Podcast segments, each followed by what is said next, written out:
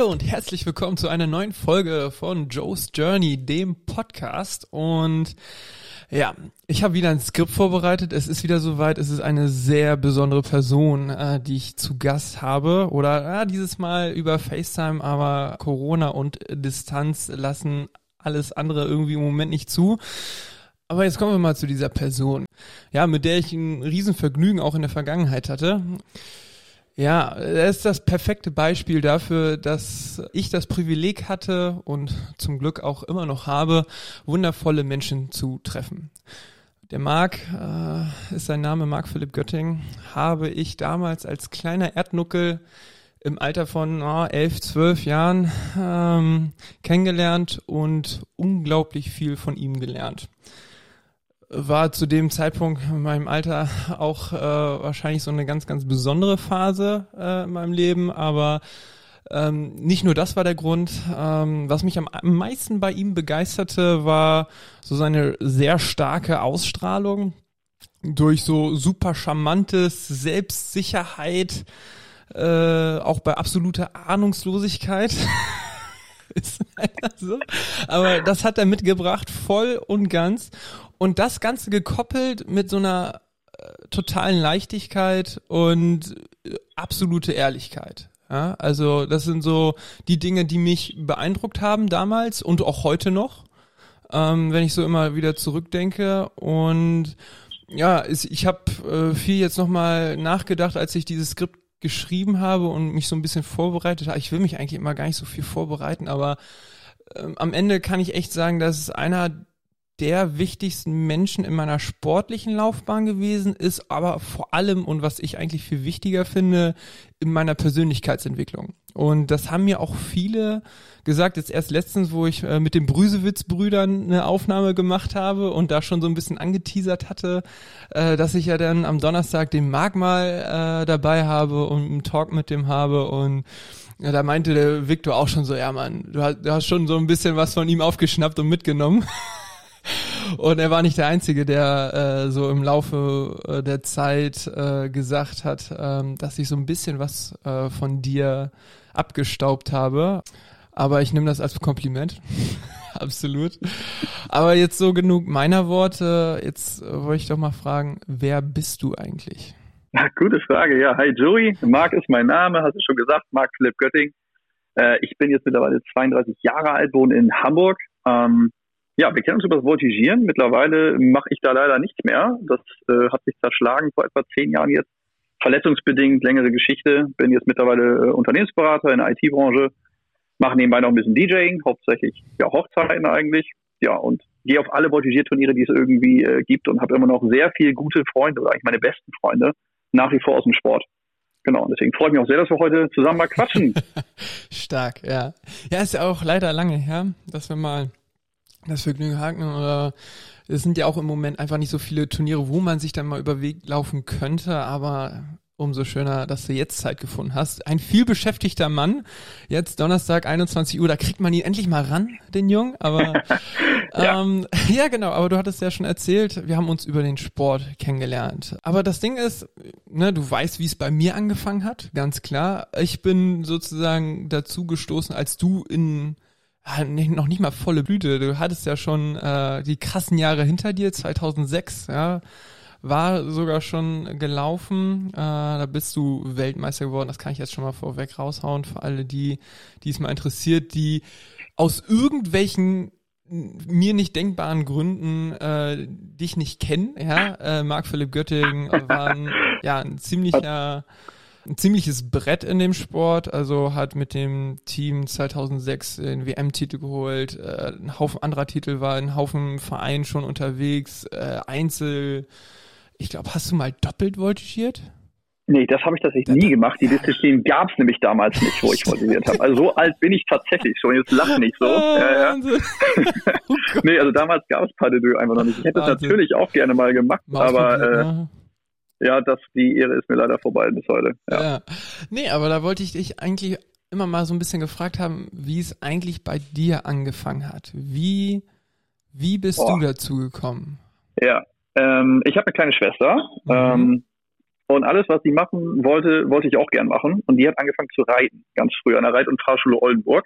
Und ich habe sie irgendwann mal mit vom, äh, vom Reitunterricht abgeholt mit meiner Mama. Ja. Ähm, ja, sie hat geritten, ich wollte das auch, habe auch angefangen zu reiten. Und dann habe ich nebenbei dann so einer ganz kleinen Kindervoltigiergruppe so Schritt, Schritt irgendwie angefangen zu voltigieren, weil ich irgendwie, glaube ich, so ein bisschen hyperaktiv war und mich das ausgelastet hat.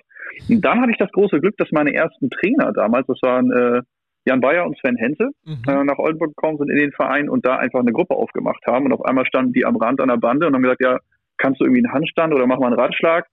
Ja, top, du bist jetzt im Team und dann äh, drei Jahre später waren wir auf der deutschen Meisterschaft. Und seitdem mache ich das irgendwie. Da war ich, glaube ich, zehn, Stark. wo ich angefangen habe damit. Ja. Na, gutes Alter noch, ne? Da kriegt man noch viel umgesetzt, da kriegt man noch viel Neues gelernt, etc. Ja. Aber krass. Warte, du hast das von deiner kleinen Schwester abgeguckt. Genau. Oh, das ist aber auch ein bisschen ungewöhnlich, ne? Also hätte ja, ja, schon. Ne, verstanden, so große Schwester rennt man hinterher, so wie bei mir jetzt, ne? Ja. Aber nee, das war die kleine Schwester, die da so ein bisschen den Ton angegeben hat, so was Hobbys und so anging. Ja, genau richtig. Sie cool. hat geritten, ich wollte das auch, dann hat sie voltigiert, ich wollte das auch ja. und ja. Wie viel jünger? Wie viel ist sie? Sie ist dreieinhalb Jahre jünger als ich. Okay, aber doch schon ein bisschen. Ja, die war dann so sechseinhalb oder sieben oder was, wo das angefangen hat. ja. ja. Okay, krass. Ja, dann halt in Oldenburg äh, da losgelegt. Ähm, ja, drei Jahre hat's gebraucht, bis du auf der deutschen Meisterschaft gewesen bist? Ich glaube, es waren drei oder vier Jahre, wenn ich mich nicht ganz irre. Es ging relativ schnell. Ich konnte ja. auch gar nichts für. Das war, ehe man sich versah. Also war, das ist aber auch das Geilste, was dir halt passieren kann. Du hast keine Ahnung von diesem Sport. Ja. Du kannst noch nichts. Du bist auch noch nicht vermurkst. Und dann kommen halt Weltklasse-Trainer in deinen Verein, ja. nehmen dich einfach und fördern dich von Anfang bis Ende perfekt durch. Ja, das ist geil. Ja. So, ne, das war halt ein extremer Glücksfall. Ja. Ja, und dann kam ja später noch der Michael Gnad auch noch dazu und da hatten genau. wir so ein genau. Dreiergespann an Trainern mhm. und das war halt perfekt. Also besser kann die Förderung eigentlich sein. Ja, dann hast du schon schnell Sprünge gemacht, ne? Ja, okay, aber hat man ja dann auch später gesehen, ne? Also, was halt bei dir aufgefallen ist, jetzt nicht der erste, aber schon einer der ersten, die sozusagen in dem Sport, ähm, damals war es noch so ganz extrem, was so zum Beispiel einfach nur die Beweglichkeit anging. Ne? Herrenvoltigierer, ja komm, Technikprogramm, na, ey, das ist schon okay, wenn die 90 Grad hat, das ist jetzt nicht so wild, ne? Der wird, der wird, wenn er den Rest kann, dann wird er trotzdem vorne landen. So, und du hast dann mal gesagt, äh, nee, nee, nee, nee, nee. Wir können auch beweglich und wir können auch ein bisschen eleganter auf dem Pferd und dies und da. Also äh, du warst halt einer der ersten, die da mal so ein bisschen einen Anstoß gegeben haben, mal so ein bisschen gepusht haben, was so das Potenzial angeht, so in der Hinsicht. Ja, das ist mir auf jeden Fall mal so im Kopf geblieben und ja. Auf jeden Fall bei guten Trainern gelandet, ne, hat sich ausgezahlt. Du bist am Ende dann, wenn man jetzt mal so die Station durchgeht. Ne? Also in Oldenburg, das ist so deine Basis gewesen, da hat alles angefangen, da sind deine Wurzeln. Wo ging es danach weiter? Boah, jetzt muss ich überlegen, ob ich das noch richtig auf die Reihe kriege. das ist ja schon ein paar Jahre her. Ja. Also, ähm, letztendlich ging es dann irgendwann erstmal Richtung Neuss. Ähm, ja. Das war quasi in dem Rahmen. Früher hat man quasi gedacht, der Einzelvoltigierer, der ähm, Ersatzmann ist für die Einzelherren, der geht quasi dann erstmal als Pflichtverstärker mit in das Nationalteam sozusagen. Mhm. Das war dann 2006 Neuss hat äh, super gepasst direkt, hat ja auch äh, Bombe funktioniert. Ja. Ähm, ich bin zwischendurch immer mal in andere Vereine, um auch mal andere Pferde auszuprobieren. Das war ja bei uns auch immer ein Thema, wenn man doch ein Pferd lahm war oder so ein Ersatzpferd ja, zu haben für den Bundeskader. Gang und gäbe. Ja. Genau, dass du quasi dann tatsächlich irgendwo hin bist, wo gerade ein Pferd frei oder gut war, einfach. Ne? Also ich habe verschiedene Stationen gemacht bei Irina Lenker zum Beispiel mit Airbus. Oh, das war ein oh, Riesenthema stimmt. dann. 2007 war das dann. Boah, äh, Airbus äh, hat auch, auch Reden getragen, ne? Oh Airbus mein Gott. Das Legende. Legende. Oh, da waren ja quasi alle Großen schon mal drauf auf diesem Pferd. Ja. Also ja auch international, ne? Also ja. ganz toll. Vor allem hast du einfach, wenn du da hinten auf der Gruppe standst, zwei Quadratmeter Platz unter dir. ich weiß nicht, ob du so ein Pferd schon mal hattest, aber der war ja wie so ein riesen, nee, fast eigentlich auch nicht, wie so ein Turnkasten quasi, ne? Trotzdem aber noch eine geile Bewegung dabei, so dass mhm. du perfekt immer turnen konntest. Ja. ja. Geiles Pferd. Genau, ich habe aber auch damals in Oldenburg noch auf dem Aladdin so ein bisschen voltigieren okay. gelernt. Das ist das alte Pferd von Christoph Lensing. Oh. Oh. Den er früher mal bei Wetten das hatte. Also auch Thomas ah, Gottschalk sah schon mal. Ja, genau. Versuch von wegen Bodensprünge. Richtig, ja, richtig. ja. Genau, den hatte damals Jan und Sven noch im Training und ich bin einmal, ich glaube, Bern, ein CVI auf dem ja. gestartet. Das war auch ein, ein super cooles Pferd. Ja. War dann auch noch äh, zwischendurch mal ein Jahr bei, bei Elke Schellblending und. Christoph Blending im Training. Hab da mit verschiedenen Pferden auch mit Tim Randy Sia noch trainiert. Oh, cool. Das war auch eine ganz lustige Zeit. Ja, super das lange her. Das glaube ich. Das ist eine Bombenmischung mit euch. Ja, hier Baske war da noch dabei und so. Super lustig, genau. Ähm, das war das. Ich war in äh, München, Pfaffenhofen, mal ein bisschen unterwegs. Da ja. quasi, da waren wir, warst du nicht, ja, da warst du noch ja, ein Kind, ne? Ich ja, ja, ja. Hier Rennpolo, wo, wo ich immer im, Im, äh, Rennpolo, genau. im Kofferraum mitgefahren bin. Genau, richtig. Ja, du warst halt der Kleinste. Und das hast du immer genervt. Du musstest halt den Kofferraum. Ja, ganz einfach. Genau, ähm, es waren tatsächlich aber auch dann zum Beispiel in CVI in Aachen, wo ich relativ spontan auf ein britisches Pferd bin. Go for Gold hieß das. Mhm. Ähm, von der Julie McNeil war das, glaube ich. Ja. Ähm, da hat sich mir das ergeben. Ich war mal in Schweden ein bisschen trainieren, habe auch Lehrgänge viel gegeben. Ja. Äh, war in Amerika, quasi über Devin Maitoso. Stimmt. Ähm, Carolyn Bland, habe da mal ein bisschen mit trainiert, ein paar Wochen auch Trainings gegeben. Ja. Ähm, mit Victor habe ich natürlich viel trainiert oder auch mit anderen Leuten, das aber mehr auf dem Holzpferd tatsächlich. Mhm. Ja, äh, in Hamburg zum Schluss nochmal gewesen, im Hamburger Wendhofer Reitverein. Ja, da nochmal versucht, nochmal Fuß zu fassen. Ging leider nicht wegen dem Knie, das war dann doch schon relativ ramponiert, leider durch den Sport. Ja. Ähm, jetzt habe ich bestimmt eine Menge Stationen vergessen. Aber das waren so die ersten, die mir so eingefallen sind gerade. Ja, tausend Stationen genannt und am Ende immer ja. noch sagen können, ah, bestimmt ein paar vergessen. Ja, bist viel rumgekommen und ich glaube halt auch, äh, wenn ich jetzt auch mal mit anderen aus dem Sport gequatscht habe, ist halt irgendwie eines mit der coolsten Sachen eigentlich in dem Sport. Wenn du dann halt nach oben kommst, einfach einen Haufen Leute triffst, Haufen verschiedener Leute triffst, verschiedene Pferde, verschiedene Trainer, das alles mal mitmachst, das ist einfach irgendwie mit eines der spannendsten Aspekte. Also für mich war es das auf jeden Fall. Wie war es für dich?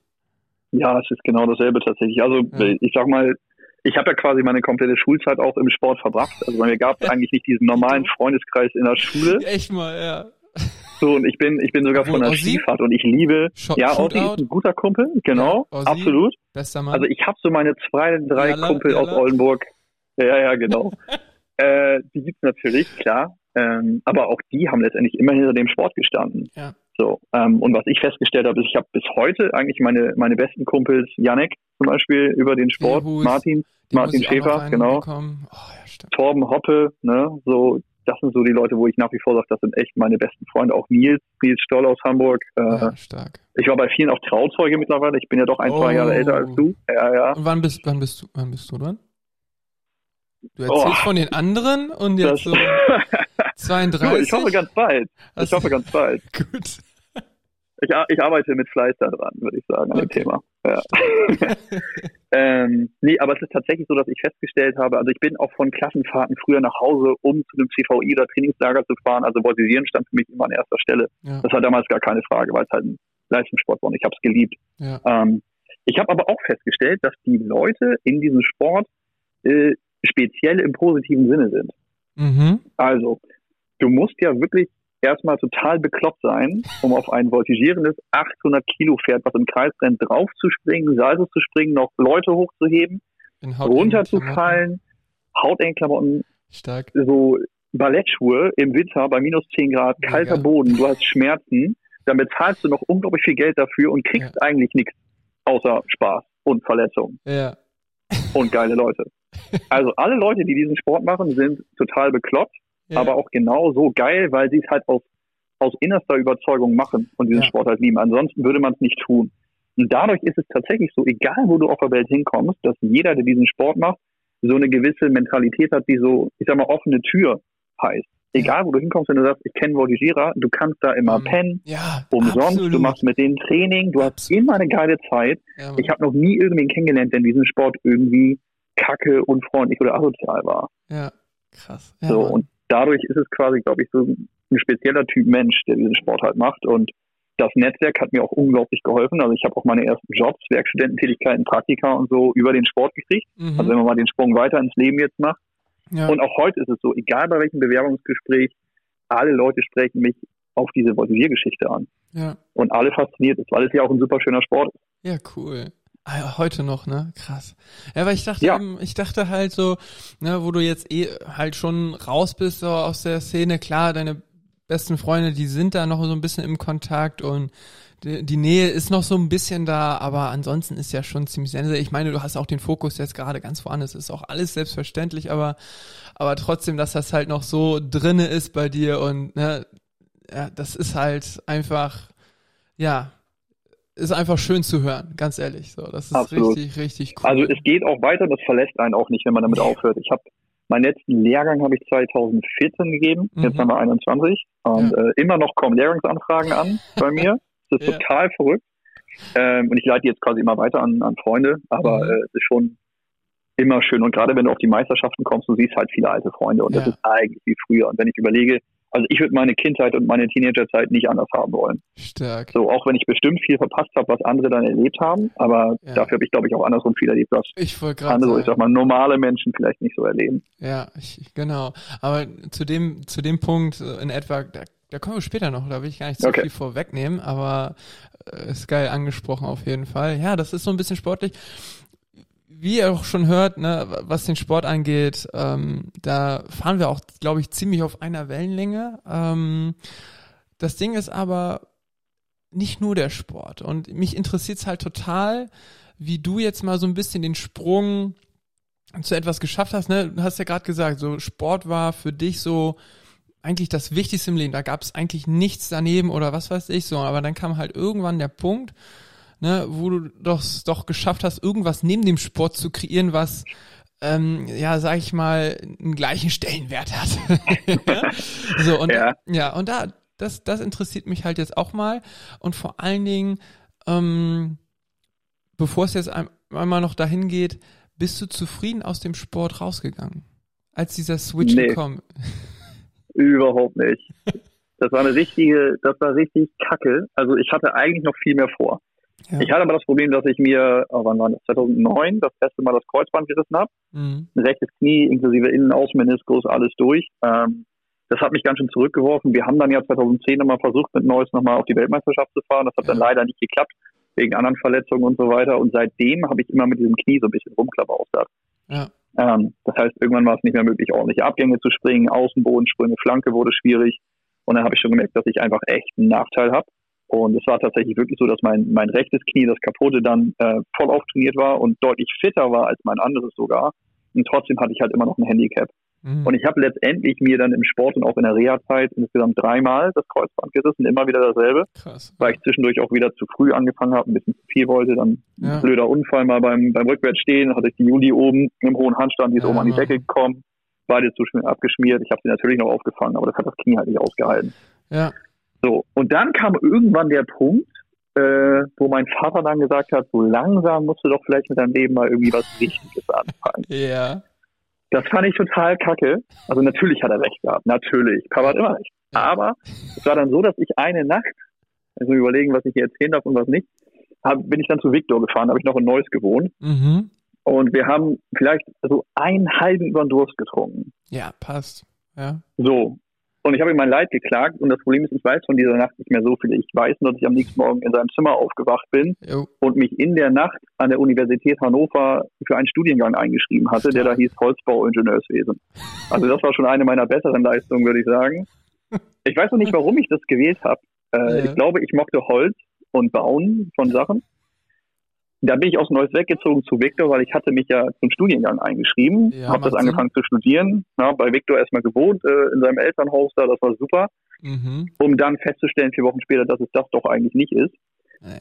Und während ich dann quasi den Studiengang nochmal gewechselt habe zu BWL, total klischeehaft, aber letztendlich bin ich da hängen geblieben, habe es auch hingekriegt, ja. hat sich das quasi so outgefaced. Also ich habe dann quasi selber aufgehört, habe zwischendurch mhm. in Hamburg nochmal neu angefangen in einem neuen Verein, aber ich war nie so richtig fit und habe dann irgendwann gemerkt, dass ich, wenn ich nicht die volle Leistung bringen kann und nicht mehr wettbewerbsfähig bin, ja. ich so ein bisschen den Spaß daran verliere und ja, auch absolut. Ja. Um, also ich hatte quasi, ich hatte Ziele, die ich eigentlich noch erreichen wollte. Ich mhm. wollte eigentlich immer im Einzel nochmal Weltmeister werden. Das war so ein Ding. Ich habe keinen Europameistertitel, gar keinen. Das nervt mich kolossal bis heute. Krass.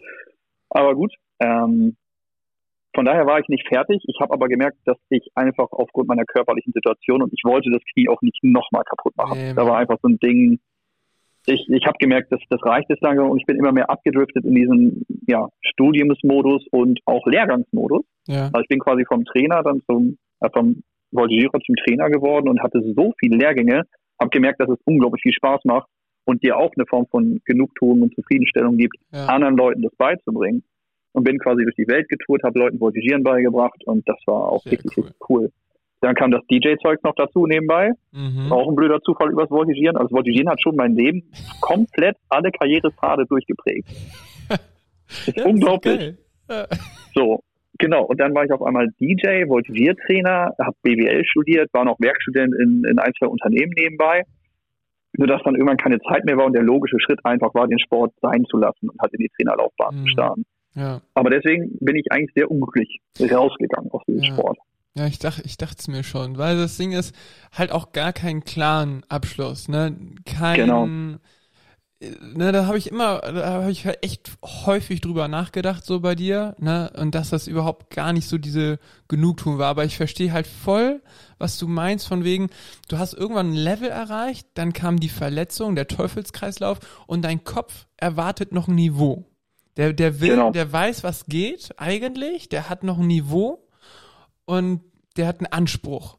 Aber dem konnte der Körper halt einfach nicht mehr gerecht werden. Und dann halt. ist es Flanke. So, ja. Das ist genau das Ding. Stell dir vor, du turnst diese Flanke und du weißt, dein, dein Körper könnte es theoretisch ja. und dein Kopf sagt, der weiß, wie der Bewegungsablauf ist, ja. aber während du diese Übung turnst, kurz vorm Handstand brichst du das Ding halt ab, ja. weil dein Unterbewusstsein dir sagt, wenn du jetzt nach außen runter gehst, das hält das Knie nicht aus. Total bescheuert, ja, krass. Und bei mir ist es passiert, ich habe dann ja eine Zeit lang versucht, aufgrund des Turnierstresses quasi ohne Kreuzband zu voltigieren. Ja. Ich war auch topfit, habe mich immer getaped und so weiter. Mhm. Aber wenn ich nicht dran gedacht habe, ich bin eine Treppe runtergegangen ja. und bin voll auf die Fresse geflogen. Weil das Knie halt einfach, also so ja, bekloppt ist das. Krass. Und dann springst du kein Salto mehr vom Pferd. Nein. So. Mhm. Und wenn du dem Anspruch nicht mehr gerecht werden kannst, dann habe ich gesagt, komm, dann reicht das jetzt auch. Und ja. äh, lasse ich den Jüngeren, so Joey und so mal den Vortritt, die dürfen auch mal ran. Hat leider dann noch ein paar Jahre gedauert, aber äh, ja, passt.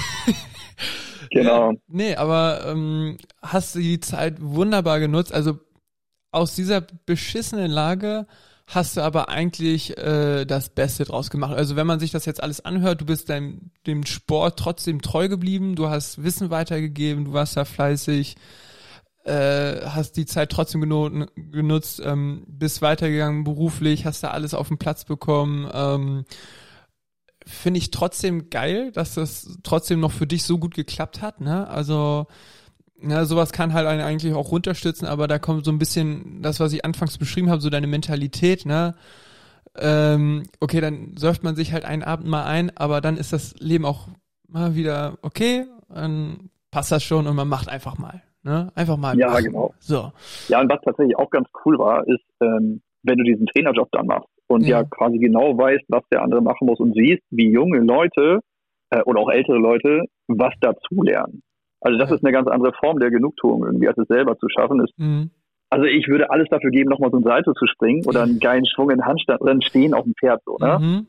Das ist halt aber trotzdem Leute zu sehen oder auch mal ein Team zu begleiten über eine Saison und zu irgendeinem kleinen Titel zu verhelfen oder so, das ist auch wirklich, wirklich, wirklich gut. Ja, kann ich voll nachvollziehen. Und das war, glaube ich, ein ja. ganz gutes Face-out so als Leistungssportler. Ja, ja, also finde ich auch. Leider halt so ein bisschen im Stillen und so ohne Tamtam -Tam und so und das wünscht man sich trotzdem vielleicht aber irgendwie noch, keine Ahnung, ein bisschen was mehr, aber trotzdem finde ich gelungen.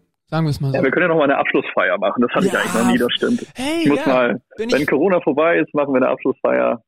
Marc, äh, Karriereende. Absoluter Deal. ist, ist hiermit festgehalten. Ich habe es hiermit ja, festgehalten. Okay, Passt. Okay. Find ich, ey, ohne Scheiß, ich, ich würde es dir vom Herzen gönnen und ich wäre so, ich wäre instant mit dabei. Mit allem drum und dran. Mit all, Ja, das ist schön. Dann habe ich schon mal einen Gast. Vielleicht kommt Victor auch noch vorbei, gucken wir mal. Auf jeden. Fall. Sehr schön, ja, aber so ging der äh, die Transition vom Sport, vom Leistungssport rüber in das normalere Berufsleben. Ja? Und ähm, ja, ich sag mal, äh, irgendwas mit Krüger Aviation? Ja, auch. ja, genau, also es kam dann zum Schluss, also ja, wie bin ich vom Sport dann äh, gestartet in das Berufsleben? Also ich habe erstmal ein bisschen zu lange BWL studiert und noch mal ein bisschen links und rechts geguckt, was es so gibt. Ja. Habe aber während des Studiums dann irgendwann ja auch das Problem gehabt, wie wahrscheinlich alle, dass ich irgendwie ein bisschen Geld brauchte, so um mhm. zu überleben. Ja, ne? Genau. Ja, und habe dann versucht quasi über, über Auflegen, über Lehrgänge und so weiter irgendwie das hinzukriegen. Das hat aber nicht gereicht und habe dann quasi gesagt, okay, irgendwann musst du ja mal seriös Geld verdienen, ja. ja. Und habe quasi einen Werkstudentenjob angefangen, äh, damals ähm, ja über einen Kumpel von mir, der mich auch aus Hannover nach Hamburg geholt hat zum Studieren und auch mhm. da in einen Voltigierverein, um damit Trainer zu sein. Und habe in seiner Firma quasi damals mit ihm angefangen, ähm, ja, die Firma mit aufzubauen. Das waren tatsächlich verschiedene Firmen. Mhm. Ähm, das war über Nils Stoll. Ich weiß, kennst ja, du den ja, überhaupt? Klar, klar. Ja, klar. Der große, ja. lange Typ. Genau. Ja. So. Und der hat unglaublich viele Projekte gemacht und hat mir halt auch einen Job verschafft. Und darüber bin ich quasi in diese BWL-Schiene nicht nur im Studium gerutscht, sondern auch beruflich. Ich habe gemerkt, dass mhm. mir das so alles, was Richtung Management, Unternehmensaufbau, Startups und so weiter geht, ja. ähm, total Spaß macht. Ja, und habe dann quasi mit ihm über zwei Firmen, drei Firmen sogar letztendlich dann Jobs gehabt ja, und habe mich dann aber noch mal ein bisschen weiter umgeguckt, was es noch so gibt. Und äh, ja, cool. ja, so ging das Ganze quasi los während des Studiums. Ja. Ja, das hört sich mal nach was an. Ne? Also auch da ne direkt irgendwie Spaß gefunden, auch an anderen Sachen. Ne? Ich meine, wenn man so ein Leistungsdenken hat und so kreativ, also der Sport ist halt arschkreativ, ne? Dann hat man, finde ich, glaube ich, und das ist eigentlich ein Thema, komm, das nehme ich jetzt einfach mal vorweg. Es sagen ja immer viele, dass man beim Voltigieren nichts für die Zukunft äh, mitnimmt. Weißt du, Voltigieren bringt ja Bullshit. gar nicht. Ne? Weil, guck mal, hast du am Anfang gesagt, ne, das kostet eigentlich nur Geld und du verletzt dich eigentlich und, und du hast doch nichts davon für deine Zukunft und so. Was ja. hältst du davon? Komm, was hältst du davon? Ja, also du investierst natürlich extrem viel am Anfang, ja. klar. Schweiß, Tränen, Geld, äh, Alles. Misserfolge. Alles. Alles. Du hast unglaublich viel Risiko und ganz viel Pech also eigentlich ist es, es ist ein total irrationaler Sport, wenn du so willst. Ne? Ja. So, aber ich sag mal, wie mich dieser Sport geprägt hat, ähm, sowohl vom, ich sag mal, vom geistigen, vom physischen, mhm. ähm, aber auch vom Netzwerk her. Also wie gesagt, meinen ersten richtigen Job hätte ich über Nils sonst nicht gehabt. Ja. Äh, nach wie vor, wenn ich jetzt irgendwo die Weltgeschichte tinge und ich brauche einen Schlafplatz, äh, ich rufe Voltigierfreunde an. Ja. Ähm, na, äh, die prägendste Zeit meines Lebens war Voltigieren und da habe ich meine Freunde fürs Leben kennengelernt. Ja, und das sind immer noch meine Freunde und das wird auch immer so bleiben. ja. Und wenn ich mit Leuten spreche, wie jetzt mit dir oder äh, was weiß ich, deiner Schwester, ne, das ist immer wieder, wenn man quasi redet, es ist genauso wie damals. Ähm, und wie gesagt, ich habe meine ersten richtigen Jobs, also voll angestellt nach dem BWL-Studium dann auch, denke ich mal, mit darüber gekriegt. Ah ja, ein Beispiel kann ich nennen äh, ich habe dann irgendwann mal dieses Leistungsdenken wieder, das triggert mich zwischendurch. Immer wenn ich denke, mhm. ah, ich werde jetzt irgendwie zu normal oder mir ist alles zu wenig, ich brauche mal wieder so richtig die volle Breitseite, ja. laufe ich mal so ein Tough Mudder oder ähm, okay. ich bewerbe mich halt bei einer der, der krassesten Firmen, die es so gibt in der BWL-Richtung. Das war damals eine Unternehmensberatung, Wirtschaftsprüfung, äh, PwC, PricewaterhouseCoopers. Mhm. Die nehmen eigentlich so nur echt richtig, richtig gute Leute. Ja. So, also es ist eine der, der fünf größten Wirtschaftsprüfungsgesellschaften. Ich habe gesagt, komm, Leistungssportler, versuchst es einfach mal, vielleicht ja. nehmen sie dich ja. ja. So, und ich habe dann im Bewerbungsgespräch tatsächlich von dem Manager auch den Satz gehört, ähm, dass ein großer Punkt, warum ich da überhaupt eingeladen wurde, mhm. und die mhm. nehmen halt irgendwie drei, vier Leute von 100 Bewerbungen, Krass. dass ich halt Leistungssportler war und schon mal Weltmeister war. Geil. Also ohne diesen Sport, wahrscheinlich auch ohne den Titel, hätte ich da den Praktikumsplatz nicht gekriegt. Ja. Und das war letztendlich der Praktikumsplatz, der mich in die Unternehmensberatungsschiene gebracht hat. Stark. Ja. Also eigentlich bis zu dem Job, den ich jetzt heute mache, mit dem ich super zufrieden bin, mhm. wäre, glaube ich, meine Entwicklung ohne den Sport so nicht gewesen. Ich weiß nicht, was ich heute gewesen wäre, wenn ich nicht voltigiert hätte. Ja. Was komplett anderes wahrscheinlich. Ja. Ah, cool. Ja, und das wollte ich unbedingt von dir hören auch, ne? Weil es ist, man kann es halt, okay, nicht auf irgendein Blatt Papier mit irgendwelchen Zahlen äh, schreiben, was man daraus mitnimmt, aber ähm, ja, erstmal aus verdammten Krisen äh, irgendwie, keine Ahnung, noch Gold zu machen, ja, das lernt man irgendwie im Voltigieren. Also, also zumindest bei mir ist das so äh, gewesen und bei dir konnte ich es jetzt auch irgendwie äh, jetzt auch raushören und, und habe es natürlich auch so ein bisschen miterlebt und ja, verdammt viel Erfahrung, äh, viel Connections, genau wie du schon erzählt hast. Und das ist auch genau mein Eindruck. Und ich finde, das ist auch nochmal ganz, ganz wichtig, äh, zu nennen, weil hier jetzt bei dem Podcast weiß ich einfach auch, dass ein paar Trainer, eventuell ein paar Eltern von Voltigierern zuhören. Ja, da weiß ich so ein bisschen, äh, was, wo da ein paar Zuhörer äh, so sind.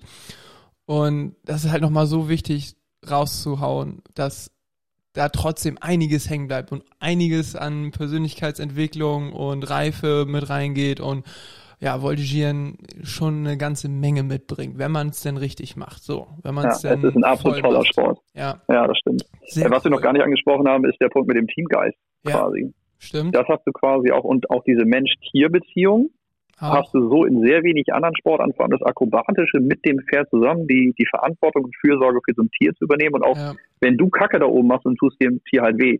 Ja. Einfach. Das ist halt einfach so ein Ding, das lernst du so in keinem anderen Sport. Ist richtig. Und das ist meiner Meinung nach auch für Kinder und Jugendliche ganz extreme Charakterbildung, die extrem positiv ist. Ja, Also auch gerade dieses Fürsorge-Verantwortungsthema zu übernehmen und dann noch im Team, wenn ich da jetzt stehe und ein kleines Mädel oben rumwirbel und die fällt wegen mir runter, Ja. ähm, das ist schon eine verdammt große Verantwortung. Und Ja. das merke ich jetzt im Job auch, wenn es um Teambildung, teambildende Maßnahmen geht und so weiter, Mhm. wie man mit anderen umgeht. Auch ähm, vielleicht einfach Körpersprache zu deuten, ähm, ist schon was, was der Sport auf jeden Fall extrem entwickelt hat bei mir. tja, so ist das, ne? Heißt, äh, Voltigieren, super Vorbereitung für Unternehmensberater, ne? Ihr wisst Bescheid, wenn ihr Fragen habt, Marc Philipp Göttingen. Äh, ich, äh, Immer gern. Ja, ist so einfach geil. Ja, das freut mich zu hören. Richtig Ja. cool. Richtig Aber das cool. ist eine krasse, krasse Überlegung, die du gerade aufgeworfen hast, wenn jetzt hier viele Eltern zuhören. Ich habe auch überlegt, wenn man jetzt Kinder hätte, ne? Mhm. Würdest du deine Kinder zum Voltigieren schicken, so als ersten ich- Sport? boah, puh. Riesendiskussion, ne? Puh. Weil, also ja, kostet viel Geld, Ja. Verletzungen sind eigentlich vorprogrammiert. Niemals ein Obermann werden, Thema- sag ich dem nur. Bitte niemals Obermann werden. Oh, ich bin so froh, dass ich nie Ober... Ich war die erste Saison, war ich Obermann. Oh, ich, Äh, ich bin aber Gott sei Dank nie runtergefallen, aber dann wurde ich direkt zu groß und zu breit und irgendwie ging das dann nicht mehr. Keine Ahnung. ja, Ähm, aber das ist ja schon so ein Thema, weil wenn du jetzt überlegst, du kriegst irgendwann mal Kinder und du möchtest die irgendwie natürlich fördern, was wäre so der Sport? ja, So, wenn du an Verletzungen denkst, dann sollen sie eigentlich Schach spielen oder Synchronschwimmen machen. genau. Da passiert nichts, ne? außer mal verschlucken. Äh, wenn du Action willst, dann sollen sie irgendwie zu Red Bull und irgendwie Skicross oder weiß ich nicht, Motocross. Oh ja, Äh, aber wenn es quasi um den insgesamten Skill eines Körpers geht, ja. ja, also wenn du sagst, du möchtest quasi der Multiathlet werden sozusagen, dann ist Voltigieren eigentlich meiner Meinung nach ziemlich weit vorne. Ich habe super lange gesucht und äh, geschaut, ob es irgendwas Vergleichbares gibt, was so vielfältig ist, was einfach so Ja. viele Aspekte und Dimensionen mit sich bringt, wie Voltigieren und das gibt's meiner Meinung nach nicht. Es gibt viele Ja. komplexe und spezielle Sportarten, davon gibt's wirklich viele, aber nicht so ein Sport, der alles irgendwie trotzdem mit drinne hat. Also wirklich alle. Also sei es technische Sachen, sei es, äh, keine Ahnung, genau, Kom Komponente Tier, dann äh, kreativ sein mit Kühe, aber trotzdem halt so Basic Skills mit Pflicht und Sachen Ja. miteinander Ja, und ja auch kombinieren, Teamakrobatik, sowas. Musik, Choreografie Alles, alles ist da mit drinne. Ja, und ja auch technisches Verständnis im Sinne von, du musst dir Musiken schneiden. Das heißt, du musst auch mit dem Computer dich auseinandersetzen, Ja. Musiken anhören, lernen, wie Musik überhaupt funktioniert, Trikots zu kreieren, eventuell sogar selber zu äh, malen, zu nähen, mit Strass zu bekleben, wenn man sowas will. Gab's ja auch früher noch, haben wir Ja. auch mal gemacht. so. Ja, also von daher ist es vom Skill, was der Körper erlernen kann, ja, bin ich deiner Meinung. Mir Ja. fällt nichts ein, was einen generalistischer ausbildet. So, und wieder auf die Unternehmensberatung bezogen, Problemlösestrategien. Ja, da wirst du fit. Da wirst du fit, wenn du diesen Sport machst, ja? Nee, Ja, klar. ja, ist so geil. Ja, stimmt. Also auch da, ähm, da gibt's eine Menge zu holen, was diesen Sport angeht und ja, gut auf den Punkt gebracht und das ist jetzt der perfekte Moment. Hast du jemals äh, eine Folge von meinem Podcast gehört? Wahrscheinlich nicht, ne? Ich habe mir bisher nur Anfänge angehört, um zu Okay. wissen, wie es losgeht. Ja. aber ich habe mal zwischendurch mal reingehört, so ein bisschen, was du mit Victor gequatscht hast und so noch nicht durchgehört, aber Mhm. was kommt jetzt? Jetzt kommt nämlich die eine entscheidende Frage, die ich jedem stelle in dem Podcast und ich reiß dich jetzt komplett aus deinem Gedankengerüst Ja. raus, was wir jetzt alles aufgebaut haben, kannst du alles wegwerfen und ich stelle dir jetzt eine entscheidende Frage und zwar Pool oder Sauna? Oh. Also ich, ich hätte gerne die Kombination, weil ich beides geil finde, aber wenn ich mich entscheiden müsste, Schwarz oder weiß? ja, Sauna. Sauna, oh. Mittlerweile ist es Sauna. Ist das Okay. exotisch? Mm, mm, im, Im Endeffekt ist es schon relativ 50-50. Ich glaube, die meisten haben doch dann den Pool genommen.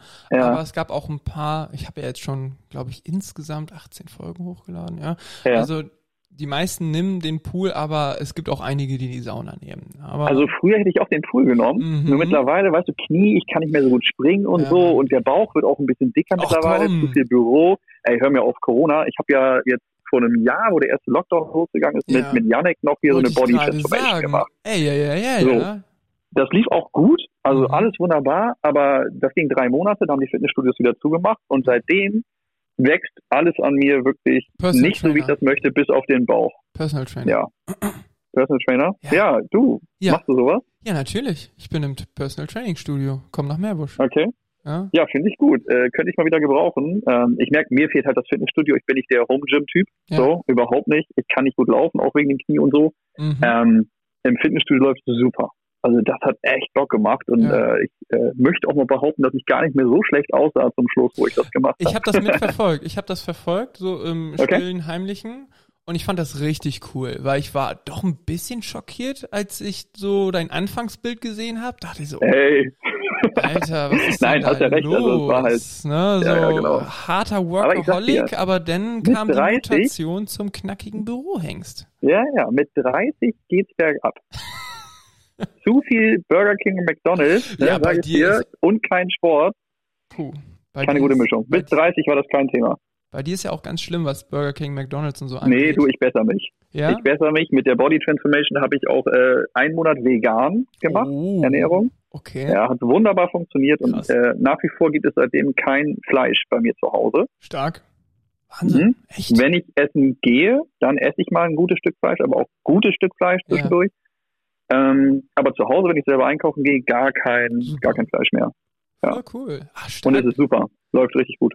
dass du da jetzt auch nochmal so eine starke Entwicklung gemacht hast, weil ich kann mich dran erinnern, Marc Philipp Götting war dafür berüchtigt. Ich glaube, ich kann mich noch an irgendeine Story erinnern, wo man ihn ein Schwarzbrot, ein ganz normales Schwarzbrot hingelegt hat und er meinte, hä, ist das neu? Was, was, was ist das? Oder habt, habt ihr hier auch normales Toastbrot mit Nutella? Ja. Ähm, so, Das, das war könnte sein, dass das, das- mal passiert ist, ja. das, du wusstest halt wirklich nicht, glaube ich, einmal, was Schwarzbrot ist. Das fand ich irgendwie cool. Mhm. Ziemlich beeindruckend. Ja, da bin ich auch ziemlich ins Fettnäpfchen getreten. Das erste Mal, wo ich aus Oldenburg raus bin, nach Neuss zum Training, was ja echt eine Oh, Nummer war. Ne? Ja, mit McDonald's. Bin ich hingefahren. Ja, ja, fast. Ne? Ich bin hingefahren und zum Training und bin angekommen und hatte halt gerade meinen Burger King fertig gegessen, weil ich hatte so Hunger direkt vorm Training. Schön große Cola, große Pommes, Ketchup, drei Burger.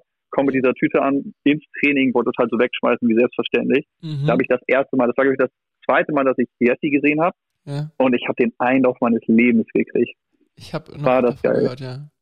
Und seitdem habe ich quasi Cola und Pommesverbot gehabt in, in Neuss oder auch Burger allgemein. Ich durfte kein Fastfood mehr essen. Aber es war gar kein Problem. Ich habe bei Pauli eine Zeit gewohnt Ja. im Elternhaus und die haben immer super gekocht und da habe ich dann so ein bisschen Stimmt. gelernt, mal ordentlich zu essen. Oh, stark. Ja. ich meine, die Geschichte kenne ich auch, die wird äh, oder wurde auf jeden Fall viel erzählt, auch danach. äh, für jeden, der neu nach Neuss gekommen ist, äh, der wusste dann Bescheid, äh, wie die Sache so läuft. Ähm, die, jetzt für deine Information, die Essie ist jetzt deutlich entspannter geworden. Na toll. Na toll. ja, du hast die falsche Zeit erwischt.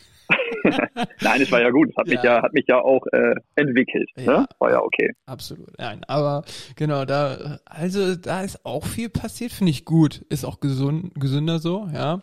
Und nee, aber ich fand diese Transformation, die du da hattest, ich fand es irgendwie cool, weil ich meine, auch da muss, muss man ja mal durch und ich finde es ganz cool. Ich habe, ich arbeite ganz viel mit solchen Leuten, die den ganzen Tag am Büro sitzen und dann mal fit werden wollen, die sogar mal fit waren, äh, mal ehemalige Sportler oder so und dann wieder mal ein bisschen Gas geben wollen ne, es ist wie beim Sport, da legst du den Fokus drauf und wenn da mal, dann bleibt halt das eine mal auf der Strecke und das ist dann da in dem Fall der Sport.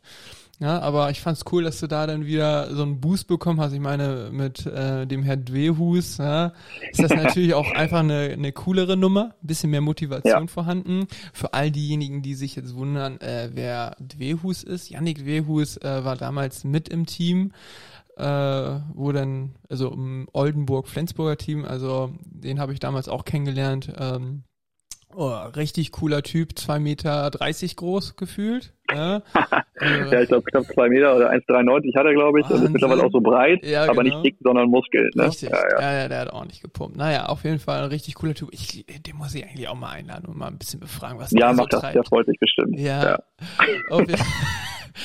und ja, auf jeden Fall äh, an der Stelle äh, cooler Typ auf jeden Fall und äh, ihr motiviert euch immer gegenseitig ziemlich gut. Ich weiß nämlich, es gibt da so ein Video auf YouTube, ähm, da sieht man ja. auch einmal, wie klein ich gewesen bin. Und äh, da sind die beiden auch zu sehen. Und, ähm, Ach, das ist aus Flensburg, das Video, ne? Ja, das Tonvideo, oder? Genau, das ah. Tonvideo, wo wir. Das ist immer noch auf YouTube. Da, da wollten wir ein Training, ein ganz normales Training machen. Das war, glaube ich, an einem Wochenende. Und wir sind früh hingefahren. Schönes Wetter, alles cool. Und wir wollten eigentlich ein ganz normales Training machen. Der Leo war noch da, für dich im Einzel. Tolles Pferd gewesen damals. Und ich glaube noch irgendein anderes Pferd, keine Ahnung. Und dann hast du so ein bisschen was gemacht, dann waren wir fertig und dann haben wir eigentlich nur die ganze Zeit Scheiße gemacht. Wir haben die ganze Zeit hin und her irgendwie Bodentouren gemacht und wir waren, glaube ich, so so drei Stunden, keine Ahnung, ja. ewig lange da und haben die ganze Zeit irgendeinen Scheiß gemacht. Richtig witzig. Vom Cheerleading Wurfsalto machen bis äh, lange Reihe über die ganze Bahn entlang, irgendwelche Flickflack-Saltos und ihr habt euch immer irgendwelche Schimpfwörter zugerufen, wenn ihr irgendwas verkackt habt. Das fand ich irgendwie witzig.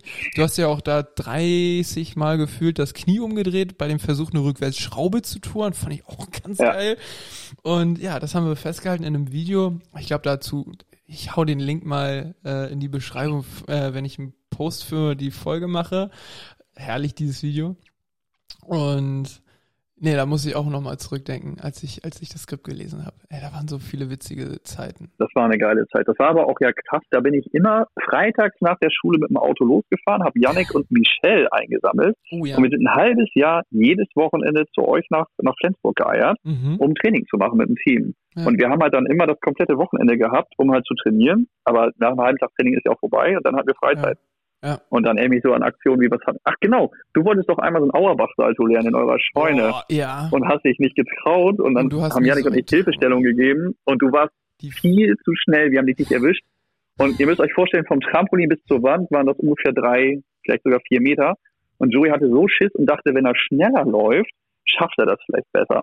Ist abgeschwungen, aber nicht nach oben, sondern nur nach vorne, dreht einen halben Salto, knallt mit dem Rücken Kopf über gegen die Steilwand, fällt runter fängt an zu weinen und sagt, ja, Nick und Marc, ihr seid so gemein.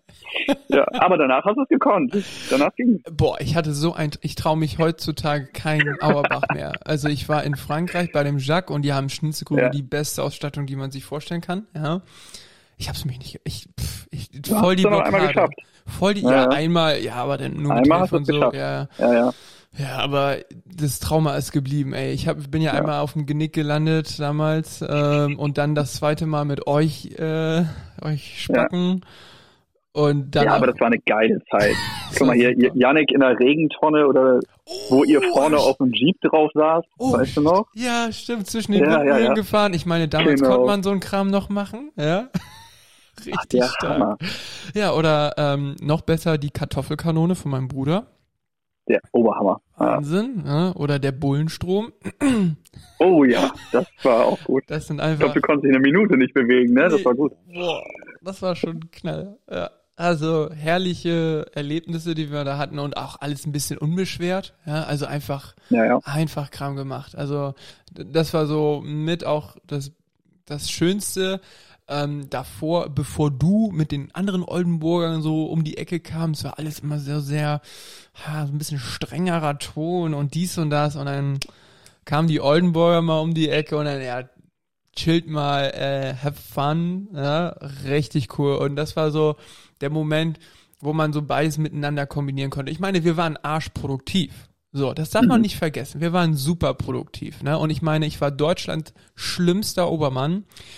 Ich war zu groß, ich war moppelig, ich hatte keine Spannung, ich hatte Höhenangst, was sehr Na, sinnvoll, sehr ja. sinnvoll ist für einen Obermann, ja. Ich Ja. war nur Obermann, weil es keinen anderen gab. So. Ja, du warst halt der Und das- Kleinste. ja. Das einzige, ja, also der kleinste vielleicht von der Größe, aber vom Gewicht her würde ich sagen, war Julia leichter als ich. Ich war schon ein bisschen. ja, aber die wollte ja auch nicht Ja. damals. Die wollte ja auch nicht Ja, hoch. das ist richtig, so.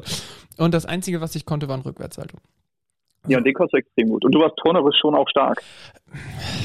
Doch schon damals, du, hast, du warst als einziger, hat zwei Flickflacks und Salto hinterher auf dem Ja, Boden. Das ist der auf, Einzige, das auf dem. Boden ist das ganz nett, aber auf dem Pferd habe ich damals wirklich noch nicht so viel hinbekommen. Ich meine, Schwünge, ah, Pflicht, ah, okay, aber ich hatte, wie gesagt, äh, keine gute Strecke und den ganzen Kram so. Ich war wirklich worst case und dann habe ich jedes Mal gesehen und ich hab ich hab's gemerkt, ich hab's richtig gespürt, wie sehr sich alle irgendwie abgehattert haben, mich da irgendwie hochzuheben. Ich weiß noch, erster Block mit dir. Ja, ja. Holy shit, ich war äh, ähm, wirklich nochmal einen kleinen Applaus für dich, dass du das da irgendwie die ganze Zeit weggestemmt hast, ey.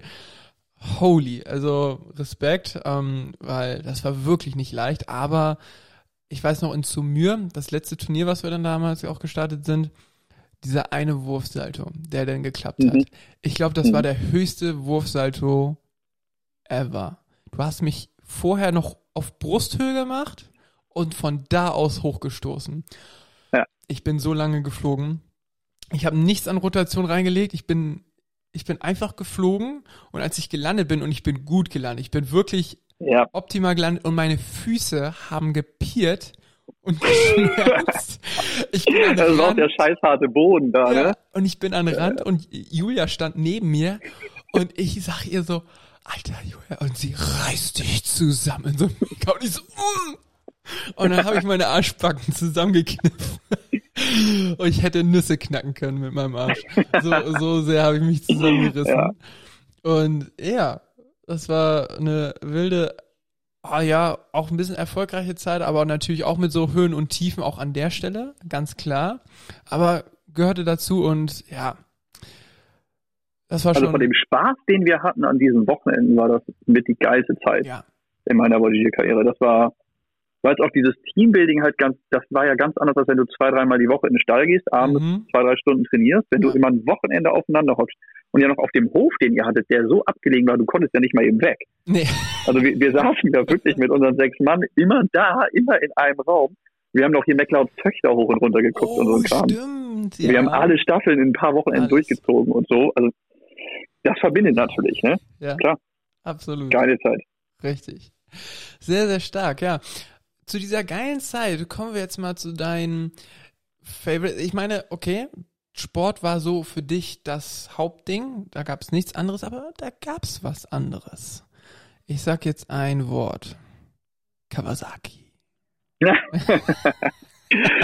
Ja, ich hatte da mal so eine Phase, ne? Ja, ja, eine ja. Phase. Mhm, ja, die ging so, keine war- Ahnung. Wie? Ja, die ging so, als ich 15 war, mit dem ersten Mofa los und äh, ging dann hoch bis zu der Kawasaki tatsächlich. Ja, also ich habe, ich habe oder hatte, ne, eigentlich habe ich die noch, aber äh, ich habe mittlerweile kein Zweirad mehr Das ist traurig. tatsächlich. Äh, das war, nee, das wurde dann irgendwann ein bisschen zu gefährlich und dann habe ich gesagt, nee, komm. Gab so ein, zwei Momente, wo ich dachte, okay, das hätte jetzt auch anders ausgehen können, aber es war auch eine geile Zeit. Mhm. Dir ist auch ganz gut gefallen, ne? Also ja. Ich, also, ja, ja. auf jeden Fall steht für mich fest, ich werde auf jeden Fall irgendwann mal den 125er Schein machen. Jetzt braucht man ja nur Mhm. noch diese paar Stunden, auch gar nicht mehr mit Ja. Prüfung und so. Das möchte ich auf jeden Fall mal machen, weil ich finde Zweiradfahren einfach auch geil. Ich bin ähm, damals in Dänemark mal Cross gefahren. Das war Mhm. schon richtig, richtig cool und ich finde es halt auch geil. So. Ja. Und ich weiß aber auch ganz genau, was du meinst von wegen zu gefährlich. Ähm, absolut, absolut.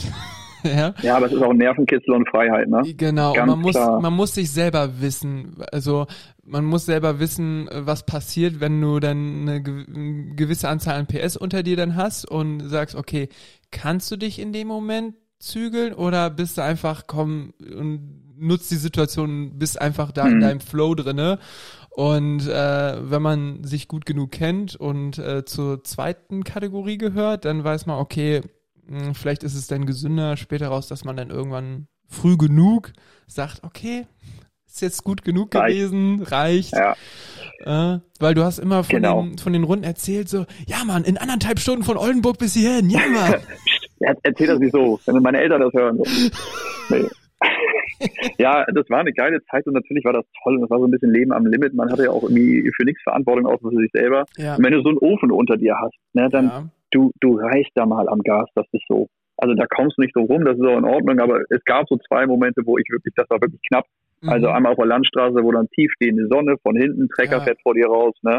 Da machst du nichts. Muss ja nicht mal deine Schuld sein und die anderen Ja, ja. sehen dich im Zweifel nicht. Richtig. Ich habe mir gesagt, das reicht und äh, wenn mich das nochmal juckt und es juckt mich gerade extrem, äh, dann werde ich so ein ADAC-Fahrsicherheitstraining machen auf dem Nürburgring, Ah, gut. wo abgesperrte Straße ist Super. mit einem Trainer, der vorfährt und dir sagt, wie es geht, kein Querverkehr und so. Ja. Und das werde ich dann nochmal machen. Mhm. Na, aber auf der Straße ja. erstmal nicht mehr. Und dann vielleicht mal mit einer kleineren Maschine.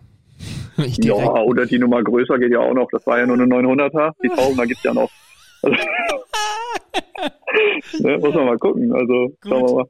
Ja, stark, ach schön. Ja, aber ja, das habe ich auch mit dir verbunden, so ne, diese Leidenschaft für Motorräder. Ja, und das war irgendwie cool. Das hat auch wie Faust aufs Auge gepasst. Weißt du, so ein Sunny Boy, der dann mal mit dieser irrsinnig geilen Maschine vorgefahren ist. Äh, dieser Bass, der dann bis in die Brust durchgegangen ist und äh, ja, konnte auch noch schweinegeil voltigieren. Und ich dachte, okay, ein cooler Typ. Ja, ähm, hat einfach richtig gut gepasst und ja, genau, das war einmal deine Leidenschaft und wie du auch schon genannt hast, Musik. Musik, Musik, Musik. Ne? Du hast gerne deine, du hast alle deine Musiken selber gemacht und irgendwie geschnitten und bist DJ leidenschaftlich. Ja, wie ist das mit Musik sonst noch so? Mhm. Also ganz am Anfang habe ich die Musik nicht selber geschnitten. Das waren meine Oh. Trainer damals, Jan und Okay. Sven und äh, Michi. Also Michael Gnad hat auch sehr viel gemacht, was das Mhm. anging. Ja, Und in den Teams, wo ich war, waren das eigentlich auch immer die Trainer. So, also ja, äh, Jesse in Neuss natürlich. Ne? Ähm, in Flensburg haben wir es, glaube ich, zusammen gemacht tatsächlich. in mhm. den Abenden immer, ne? Äh, das kam irgendwann, das, es gab irgendeine Party auf irgendeiner deutschen Meisterschaft war das, glaube ich, und da ist der DJ ausgefallen. ja, Und dann sagte der Veranstalter zu mir, der kannte mich damals von wegen, du machst doch deine Musiken irgendwie selber, kannst du dich mal eben auflegen? So.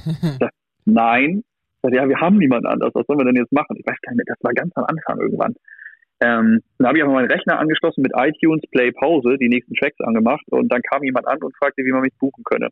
Und ich sagte, gar nicht, ich weiß nicht, wie das geht und habe dann aber den ersten DJ-Gig quasi gekriegt. Und dann ging das von. Gig zu Gig immer weiter und habe mir quasi von dem Geld, was ich gekriegt habe, erstmal ein Mischpult gekauft, dann die Nice. ersten kleinen Lautsprecher, dann ein bisschen Licht und das ging immer so weiter. schön. Ja, und irgendwann habe ich dann ja, Firmenfeiern gemacht, Vereinsfeiern und im Moment eigentlich jetzt dann wirklich nur noch Hochzeiten tatsächlich. Mhm. Das ist irgendwie geendet. Ähm, ja, Musik war quasi seitdem ich denken kann äh, ein wichtiger Bestandteil von meinem Leben. Ich habe damals zu Backstreet Boys Everybody getanzt, da war ich sieben oder acht, konnte die. Choreo perfekt. Du bei uns im Eichkamp, ne? Ja, Im Schwimmbad habe ich getanzt wie Nick Carter. Also wunderbar. Es sah bestimmt echt lustig aus für alle drumherum, aber ich fand mich extrem cool. ja. Äh, das ist auch bis heute so geblieben, glaube ich. nee, also Musik war immer schon. Und gerade beim Voltigieren dann ja auch quasi erstmal Musik zu lernen. Ich habe früher schon ein bisschen Klavier gespielt, da waren so ein bisschen Grundlagen schon Oha. vorhanden. Oh, das wusste ich nicht. Krass. Ja. Echt? Ja, genau. Ja, so mit Oh. elf oder zwölf hatte ich mal Unterricht während meinem Klavier und dann wollte der Lehrer aber, dass ich jetzt äh, so Akkorde auswendig lerne, das fand ich doof, habe ich aufgehört. Mhm. Und dann habe ich aber hier über Martin Schäfer, als wir das erste Mal in Pfaffenhofen Ja. waren, oh, habe ich wieder angefangen. Also er hat mich quasi wieder zum Klavierspielen gebracht. ich werde den Moment nie vergessen, wo wir einfach in seinem Zimmer saßen. Weißt du, einfach irgendein Zimmer, da stand das Klavier, der setzt sich Ja. da ran und spielt einfach und der Scheiße, der lebt Musik, ne? Der ist einfach. Der Er saß so noch mit im seiner Blut. Baggy Pants, Genau. Skatermütze. Wir kannten ihn nicht, sind Ja. einfach in das Zimmer. Ich kannte ihn äh, gar nicht. Ja, krass. Ich auch nicht. So, er war ja der Bruder von Annalena. Ja, genau. Über die sind wir quasi dann da in, in das Elternhaus gekommen, wo wir schlafen durften. Und er hat einfach gespielt und wir haben einfach zehn Minuten irgendwie Jam-Session gemacht und er auch gesungen mit ihm und so, Ja, bevor wir überhaupt genau. das erste Wort gesprochen haben. Ja. Wonderwall und so, der Hammer. Genau, also von daher ist Musik äh, war seit dem Voltigieren so ein richtiger, wichtiger Bestandteil. Ich habe über Jan und Michi so ein bisschen gelernt, wie das mit dem Schneiden geht. Damals mit Windows und Audacity und so hat man das da gemacht. So Kreuzblende, Überblenden, das nächste Lied und so ein Mhm. Kram. Ja, Dann kam das DJ-Zeugs dazu und seitdem äh, ist Musik ein fester Bestandteil, klar. krass. Ja.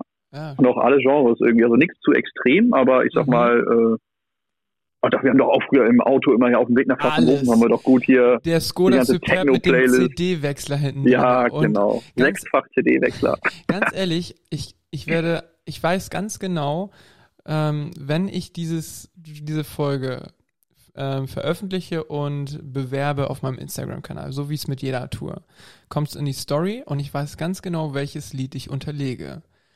Jumping All Over the World mit vom Ja. Scooter. So, Jumpstyle haben wir auch getanzt, ne? Alles. Also das darf man keinem Das, erzählen. doch, hey! Ich bin voll stolz. Das sind die, ja, das, war echt waren witzig. die einzigen Tanzschritte, die ich konnte, die ich bis jetzt kann. Ach, du kannst immer noch nicht tanzen. Nein. Ach, Joey, das bringt dir bei. Komm, du machst mich fit, ich bring dir tanzen bei. Deal. Deal. Deal, machen wir. Okay. passt. Nein, aber das war auch wieder ei- einer der dieser Puzzleteile, die das Gesamtbild, diese Zeit einfach einfach legendär gemacht haben für mich. Einfach alles war irgendwie geil. Und ja, also wenn ich jetzt gerade mal so auf meine Liste äh, gucke, ist alles super abgearbeitet, richtig richtig cool. Ähm, da bleibt mir am Ende noch eine letzte Frage. Ähm, bereust du irgendwas von dem?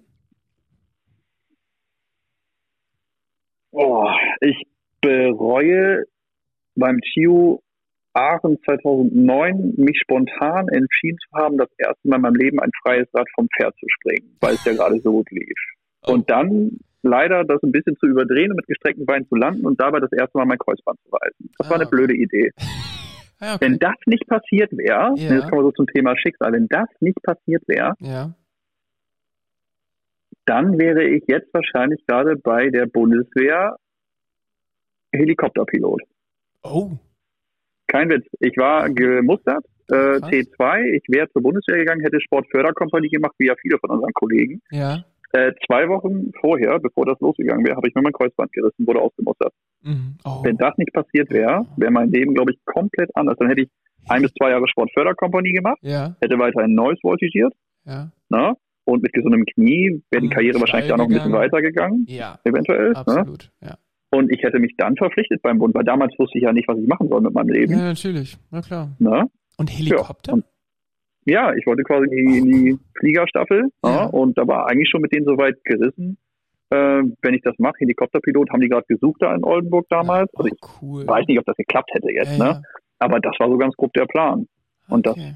War 2009, jetzt haben wir 21. Ja. Ja, verstehe. Ach, krass. Also das wäre der eine Moment, den ich ändern würde. Stark, um einfach nochmal zu wissen, was danach, also vor allen Dingen, Das- das, äh, das ja, okay, ich, ich, ich verstehe es vollkommen, vollkommen.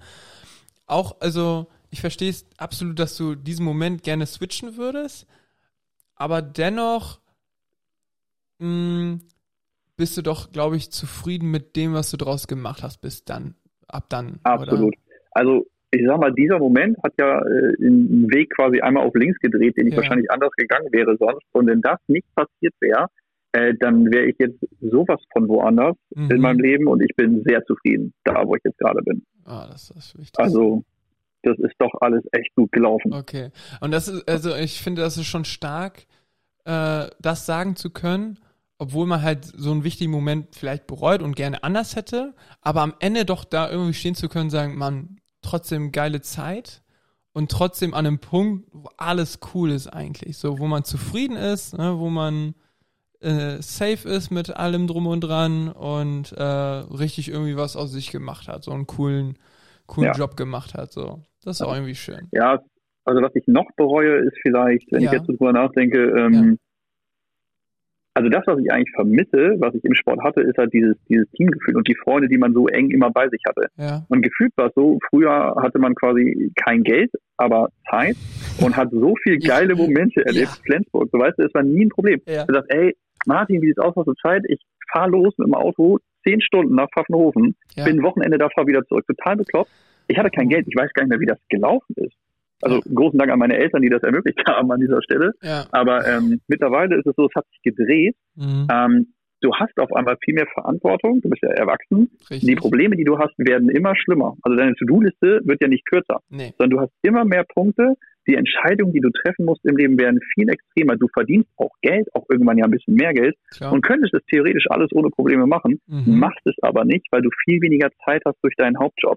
Das heißt, Ja. das Wochenende brauchst du eigentlich zum Trainieren oder Recovern. Mhm. Und wann haben wir uns das letzte Mal, wir haben uns noch nie so privat getroffen, wenn es nicht Ja. um Voltigieren ging, du und ich. Ja. Das musst du dir mal geben. Wir haben uns quasi ein halbes Jahr ein bisschen jedes traurig. Wochenende gesehen. Das ist Das ist total traurig. So, und jetzt kannst du die Frage stellen, warum macht man das so? Weil du hast die Freiheit. Wir müssten nur sagen, wenn Corona jetzt nicht wäre, komm, zack, wir treffen uns jetzt. Ja. Und das machst du aber nicht, weil sich dein Leben so stark verändert. Und das ist ein Ding, das fällt mir öfter auf im Jahr, ja. dass ich das eigentlich gerne wieder mehr machen würde. Und ich habe mir jetzt ein Ziel gesetzt. Also ich habe das jetzt seit ein paar Jahren, diesen Gedanken, wo ich weiß, pass auf, das möchte ich beruflich noch erreichen. Eigentlich Ja. wie im Leistungssport. Sagt, Ziel ist Weltmeister. Mhm. So, und wenn ich das erreicht habe und alles dafür gegeben habe, und auch wenn du es dann nicht erreicht hast, aber du weißt, du hast alles gegeben, dann kannst du das Kapitel abhaken und weitermachen. ja. So, und das Ziel habe ich mir beruflich jetzt auch gesteckt. Ja, gesagt, pass auf, ich weiß, was ich, was ich verantwortungstechnisch, auch geldtechnisch natürlich irgendwann erreichen möchte, damit ich dann anfangen kann, mir das zu ermöglichen, was ich mir immer erträumt habe. Und das ist quasi mehr Freiheit im Leben, um Ja. sowas wieder machen zu können.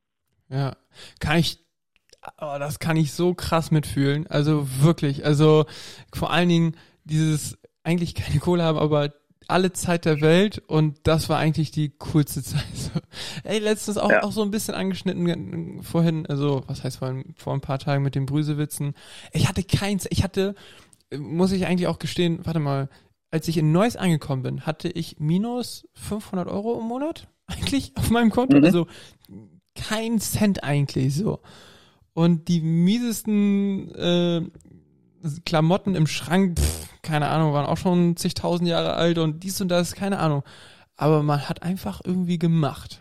Man hat Und einfach es ging trotzdem immer, und ne? alle, ja, irgendwie. Ich habe keine Ja. Ahnung. Ich rückblickend, ich habe keine Ahnung, wie ich die Zeit bei den Brüsewitzen überle also überstanden habe finanziell. Mhm. Ich habe keine Ahnung, wie ich die ersten Jahre äh, mit Neues irgendwie hingekriegt habe, um ehrlich zu sein. Ja, ich habe keine Ahnung, wie ich die Kosten damals gedeckt habe. Ja. Wirklich nicht. Aber irgendwie ging's immer. Und das ist so häufig, ne, das, was wir auch am Anfang gesagt haben, im Voltigiersport, ne, dieses vernetzt sein und irgendwie klappt es dann doch, weil andere einfach sagen, hey komm, packen wir schon, helfen und dies und das und das eine führt zum anderen und es läuft einfach irgendwie so. Ja. Und ja, ich, ich kann es 100% mitfühlen, was du meinst. Und Ja. okay, also Also das ist auf jeden Fall, sobald Corona vorbei ist, werde ich mich dem Thema auch wieder mehr widmen, ja, quasi. Also wieder mehr Leute treffen von früher. Das, das habe ich vernachlässigt, das bereue ich noch ein bisschen. Aber ansonsten mhm. bin ich halt echt super zufrieden. Jetzt, wo ich mit dir endlich mal wieder gesprochen habe, Joey, ne? Ja. Ach. Ach, schön, ne? ja, ich find's auch voll schön. Okay, ja, aber das ist auch meine Idee dahinter gewesen, um einfach, einfach sowas mal wieder zu schaffen, sowas festzuhalten zu können, auch, ja, die Idee kam mir auch ganz spontan, also, was heißt spontan, aber wo wir mal in der Bar waren, genau, mit Tommy ähm, und so ein paar anderen Jungs, jetzt die ich, äh, äh, Leon, ken, kennst du nicht, aber einfach aus dem Voltigierverein jetzt hier Neuss, ähm, die ich jetzt auch kennengelernt habe. Und man saß einfach mal so zusammen, was man auch echt selten tut halt, ne, wie du sagst, und hat einfach richtig coolen Kram gequatscht. Über alte Zeiten, über neue Zeiten, über, keine Ahnung, Gott und die Welt, ja. Und es ist einfach das Schönste gewesen, weil man alle, alle irgendwie so auf einer Wellenlänge, aber jeder kann irgendwie auch was Neues und was Interessantes mit beitragen ins Gespräch. Und das ist einfach eine coole Zeit, was man einfach viel zu selten hat. Und dann war es mir immer wichtig, komm, das muss man auch irgendwie festhalten können. Das muss man auch irgendwie, ja, und Ja. passt. Ja, ey, dann mach doch, wenn Corona vorbei ist, komm mal wieder zu Wick in die Burg. Ja, Der ist ja von mir nur 15 Kilometer weg. ja, Guck mal, da ist Torben, da ist Yannick Heiland, da ist Wick, ja. ich bin da und dann machen wir, da steht noch mein alter Bock so wie und dann Silvester. tun wir mal unsere, ein, unsere alte Gruppenkür. oh. Das ist ein? Witz, das machen wir auf Ich gar keinen bin- Fall. Nee, nee, nee. Du kannst oben sein, also Ich kann, ja? den Weg habe ich ich, würde schon gerne diesen Kopfdreher haben, den Janika auf dir macht. Den würde ich gerne machen mit dir easy. mal. Ich habe den schon mit Easy? Patrick äh, Loser gemacht und so. Ja, Deal. Ich wiege nur 80 Kilo mittlerweile. Easy. Ja, Okay, passt. mach mal. Deal. Ah, schön. Ja, wir haben ein paar Deals jetzt im Laufe des Gesprächs Oha. geschlossen. Die halt, Ja, ich freue mich drauf. die, ja, die behalten wir, wunderbar. Und dann bleibt mir am Ende nur noch eine Sache, äh, dir zu sagen, möchtest du der Welt noch irgendwas mitgeben? Oh, was für eine Frage zum Abschluss. Ja, komm, einfach. Ähm, man sollte öfter einfach mal machen. Mhm. Also jetzt auch gerade, wenn wir jetzt sprechen, dieses, äh, dass ich eben festgestellt habe, wir haben uns noch nie privat getroffen, ohne dass irgendwas mit Volti war und so. Und ich habe so oft drüber nachgedacht. Ja. Nicht so viel nachdenken, auch wenn man. Kennst du den Film Der Ja-Sager? Ich, mit Will Smith? Ein ein Typ sagt, ah, weiß ich nicht, dass Will Ja. Smith war. Egal, auf jeden Fall ein Typ sagt einfach lang nur Ja zu allem. Ja. Und ich habe festgestellt, wenn du abends zu Hause bleibst und ein bisschen fertig bist von der Arbeit und so, äh, da passiert dir nichts richtig Gutes. Die geilen Momente sind immer die, die irgendwie ungeplant sind, wo du einfach ja. mal eben irgendwas machst, wo irgendwer an deiner Tür klingt und sagt, komm jetzt mit, wir machen jetzt irgendwie was. Äh, Dinge mehr machen. Wenn du eine Idee hast, irgendwie einen Traum oder so, dann geh jetzt los und mach das. Nicht warten, jetzt mhm. aufstehen und machen. Ja. Ähm, da passiert so viel Geiles. Du musst einfach Momente schaffen, die dir in Erinnerung bleiben. Und das passiert nicht, wenn du zu Hause sitzt und nichts tust oder irgendwie traurig bist, dass du so viel arbeitest, sondern machen, triff Freunde, geh raus, gib das. Richtig cool. Ja. Schöne Worte, schöner Talk mit dir. Ich bedanke mich nochmal vielmals, dass du jetzt äh, da Zeit hattest und äh, dass wir das hingekriegt haben, endlich mal. Hat mich mega gefreut. Es war wundervoll. Und natürlich Abschlussworte on point. Äh, ich habe auch nichts anderes erwartet. Perfekt, authentisch. Geil. So.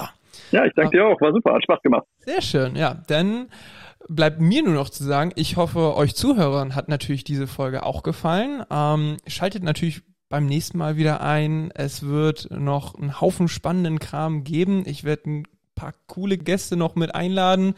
Das wird weitergehen. Und wenn euch das Ganze gefallen hat, dann kann ich euch nur empfehlen, schaut bei mir auf der Instagram-Seite mal vorbei.